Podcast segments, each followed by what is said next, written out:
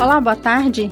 Eu sou Ana Flávia Pereira e começa agora o programa Intercampus pela Rádio Universitária.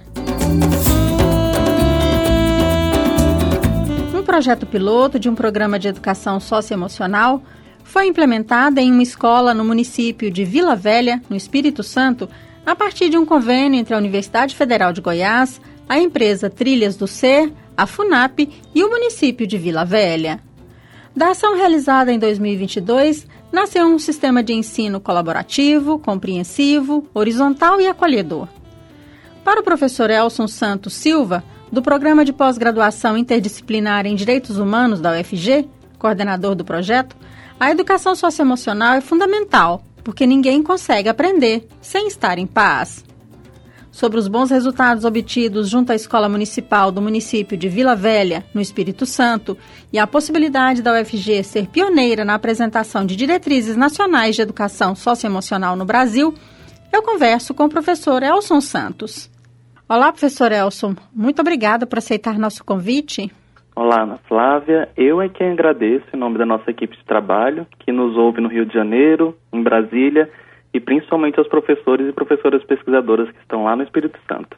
Então, professor, para começar aí nossa conversa, né, nos conte como é que a Universidade Federal de Goiás foi inserida ou ajudou aí na criação deste projeto piloto, programa de educação socioemocional em uma escola lá no Espírito Santo?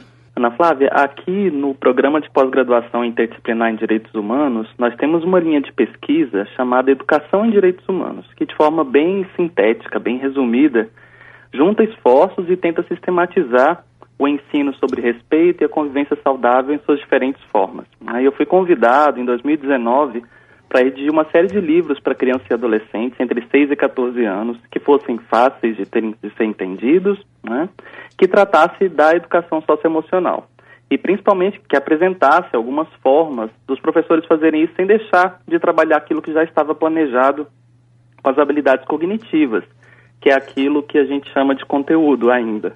A coleção Trilhas do Ser, que é o produto desse resultado, tem mais de 80 atividades que misturam artes, reflexões, práticas e diversão, porque se a ideia é envolver, não podia ser chata, não é? Com o município de Vila Velha, nós já tínhamos conhecido essa proposta de organização compartilhado, né? E a própria cidade já tinha muitas iniciativas nos últimos anos nessa direção. Então, nós queríamos testar a aplicação dessa coleção e das propostas de atividades. Recebemos esse convite e o próprio município indicou uma escola que é conhecida por enfrentar as muitas dificuldades ali no entorno, como a violência, é, com muita criatividade, com engajamento dos professores. Né? E essa proposta da Secretaria de Educação foi que pudéssemos colaborar com a qualificação e acompanhando o dia a dia da implementação dessas atividades no então projeto piloto e aproveitando essa força né, que o, a escola Michael Schecker já tinha e já fazia. Professor, mas para que o nosso ouvinte e nós também, né, entendamos aí melhor, explica para gente aí o que que vem a ser educação socioemocional, por que que ela é importante? Ana, é uma parte fundamental da nossa vida nós podemos resumir né, como aprender a ser e aprender a conviver. Isso é algo que nós esperamos no nosso dia a dia mesmo, com respeito às diferenças, o autoconhecimento, as estratégias para evitar conflitos violentos, mas também com formas de reflexão profunda sobre as razões que nos tiram do equilíbrio. É fazer esse exercício crítico de entender por que, que as pessoas sofrem, não ficar fingindo que não é problema nosso, né, ou acreditar na balela de que nós temos todas as mesmas chances de ser felizes num mundo tão desigual. Entender, por exemplo, que trabalho digno importa, né, que as razões do racismo e o impacto do machismo também importam nas nossas condições emocionais e que dignidade para viver, no geral, interfere muito na nossa relação com o mundo. Né. Nós queremos, com a educação socioemocional, encontrar remédios e caminhos a partir do que as próprias comunidades fazem para reagir a essas desigualdades. Né. Também o que as ciências têm compartilhado e descoberto né, nessa caminhada, e principalmente o que é que as pessoas gostam e o que as confortam. Porque ninguém consegue aprender sem estar em paz, né? E a educação socioemocional, ela se compromete em promover uma cultura de paz. Não no sentido de criar uma bolha, um tubo de ensaio, uma realidade que não existe, que não conversa com o mundo. Né? Mas na direção de que a escola tem uma estrutura né, para que esses agravos não aconteçam, mas também que saiba lidar e encaminhar para outros profissionais quando isso aconteça e que evitem, né, fundamentalmente, que eles aconteçam. É, algo muito importante, Ana, que nós temos aprendido é que nós não podemos rotular ninguém por um momento emocional. Isso é fundamental né, nessa proposta de organização. É importante a gente sentir raiva, angústia, ficar triste com coisas do passado que não se resolveram ou mesmo planejar o futuro. Quando é equilibrado, a gente consegue encontrar novos caminhos. Quando é desequilibrado, vem os adoecimentos que nós temos visto, né, quase como uma nova pandemia. A depressão, a ansiedade, as crises de pânico.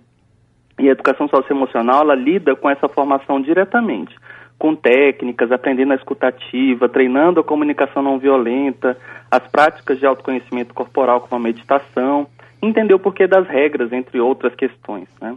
Ensina a pensar bem antes de tomar atitudes que façam mal a qualquer um, voltar atrás se isso acontecer e lembrar o grupo o tempo inteiro sobre esse cuidado. Além disso, é algo que é preconizado na Base Nacional Comum Curricular, que tem controvérsias, né, mas que propõe uma padronização ou referências né, que serão estudadas na escola inteira. É fundamental, é importante e não pode ser adiada essa conjugação né, entre a educação socioemocional e a educação formativa convencional que a gente conhece. Professor, você falando aí, né, eu fiquei pensando, e a escola é o ambiente adequado para isso. Afinal de contas, a gente passa muitos anos na escola, a gente vai para a escola muito pequeno, né? E a gente cria ali na escola um ambiente de convivência que eu imagino seja muito propício, né, para esse tipo de formação, para esse tipo de, digamos aí, entre aspas, conteúdo. Perfeito, Ana. A escola assume um papel que muitas famílias não conseguem no país, né? que é de dar referência, de ser um espaço de acolhimento, que ser um espaço de cuidado e a principal representação do Estado na vida das pessoas. Né? Então, na medida em que a escola né, assume também esse papel e tem ferramentas para conseguir fazer, né, nós conseguimos aí criar um efeito borboleta, né, que se estende na vida das crianças, dos adolescentes, na qualidade de vida dos professores e que é levado para suas casas. A gente precisa trabalhar juntos. Professor, conta aí pra gente como é que esse projeto foi desenvolvido, né, a partir desse convênio entre vários atores ele começa com um convite da Prefeitura de Vila Velha UFG, porque ela já conhecia parte desse nosso trabalho de pesquisa e de divulgação. Né? Inclui um coletivo Trilhas do Ser, que mobilizou a equipe de trabalho, conseguiu os recursos para poder investir nesse acompanhamento científico e pedagógico, né? e com a mediação da FUNAP, né? aqui na, na, no nosso estado. Né? A gente cria, então, um projeto que é de formação, né? que inclui é, tanto acompanhamento remoto quanto presencial, com muita conversa e principalmente atentos ao desenho de novas formas para enfrentar as realidades de forma local, porque não adianta a gente embalar soluções que funcionam num lugar e não funcionam no outro. Então a gente aprendeu muito mais com eles e de fato eles foram protagonistas nesse processo. E aí, professor, quais foram os resultados que vocês eh, obtiveram lá com esse projeto piloto? Ai, minha amiga, inevitável falar disso sem a gente se emocionar, sabe? É infinitamente melhor do que a gente imaginou. Nós pensamos inicialmente em sensibilizar sobre os temas, apresentar situações e técnicas que funcionam no mundo né, e mostrar que é possível né, que haja uma modificação da rotina escolar. Né? Mas já imaginávamos resistências, porque há muitas pressões por conteúdo, pressões ah, para que isso não seja é, levado, que isso não é responsabilidade de ninguém, que não é responsabilidade dos professores, que isso é omissão de um, de outro. Na prática, nós conseguimos mais de 30 projetos originais protagonizados pelos professores e alunos, né? um mais impactante e lindo que o outro. Só para dar exemplos. Fizeram um estudo de higiene do sono para saber a hora que as crianças dormem, o que elas fazem antes de dormir, o tempo em que elas ficam descansando, né, e o que é que compromete, no geral, né, esse importante descanso. As crianças elas aprenderam nesse mesmo exercício, nesse mesmo projeto, estatística, biologia, química, estamos falando de crianças de 10 anos, tá? 10 e 11 anos de idade. E fizeram um jornal para mostrar como a mudança de rotina faz toda a diferença. Né? É, na verdade, o interdisciplinar que a gente sempre sonha né, e que não consegue fazer na prática aqui na universidade. Fizemos também projetos de meditação guiada, né, com um espaço para que eles possam respirar e que possam fazer isso no próprio ambiente de sala de aula, naquele momento mais tenso, momento de tensão, com as técnicas de consciência corporal e de respiração, eles podem sair, né, podem respirar, é, podem se reconectar, e isso é parte também de um projeto. Tem o que mais interessante disso, Ana, é que o pessoal que colabora com a manutenção da escola, da merenda, também participaram ativamente, fizeram parte das formações, deram conselhos e contaram emocionados para a gente como eles têm, tinham percebido que mudou o clima na escola.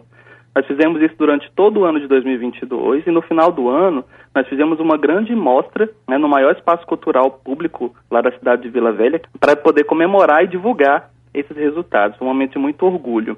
O senhor tinha dito, professor, lá no início da entrevista, que a escola ela estava num ambiente um pouco é, difícil ali, que havia um pouco de violência, né? Já foi possível, por exemplo, observar melhoras também nesse sentido? Sim, sim. Diminuíram os casos né, de conflitos entre colegas e entre professores, melhorou muito as relações entre os próprios trabalhadores né, daquele espaço né, e nós tivemos um feedback muito positivo dos familiares né, que reconhecem é, que houve até uma mudança na postura. Né. E aí, professor, quais devem ser aí os desdobramentos desse trabalho realizado? Bom, nós precisamos continuar aprendendo, né? Então nós queremos continuar próximos, né, de grupos no mundo inteiro que pensam a mesma inclusão, fortalecer parcerias com redes de apoio psicológico, pedagógico, de tecnologias, por exemplo, para fazer com que nós tenhamos formas cada vez mais criativas e localizadas de enfrentamento, além de levar a experiência para contextos mais amplos. Esse é o nosso grande objetivo. É, além disso, nós estamos fazendo um livro com a experiência desses professores e professoras pesquisadoras lá em Vila Velha, e finalizando um conjunto de mais nove livros com 90 atividades para as famílias continuarem e apoiarem esse movimento. Em médio prazo, nós vamos desenhar parâmetros para que qualquer município ou estado possa fazer essa implementação e uma proposta de programas que possa, inclusive, orientar atuações federais para que isso seja espalhado. Tem alguma coisa aqui em Goiás já, professor, assim, algum apontamento de que isso pode frutificar aqui por Goiás? Nós temos trabalhado nessa direção, já começamos algumas tratativas com as secretarias municipais né, de educação, principalmente, né, secretarias também, as gerências que tratam da saúde mental, que tratam dessa, uh, dessa articulação, né, e a nossa ideia é amadurecer para poder construir novos protocolos de intenção, novos planos de trabalho, né, e estamos abertos a esse momento. Né? Então, fazer aqui seria maravilhoso. Estamos desenhando as possibilidades para que isso aconteça o mais rápido possível. Né? Temos tido uma aproximação muito grande com o CASE, né, que tem adolescentes que estão cumprindo medidas socioeducativas, é, e a cada vez que a gente se aproxima, é tão impressionante como a, a, a diferença que faz olhar, prestar atenção, sabe? É algo que eles nunca viram na vida.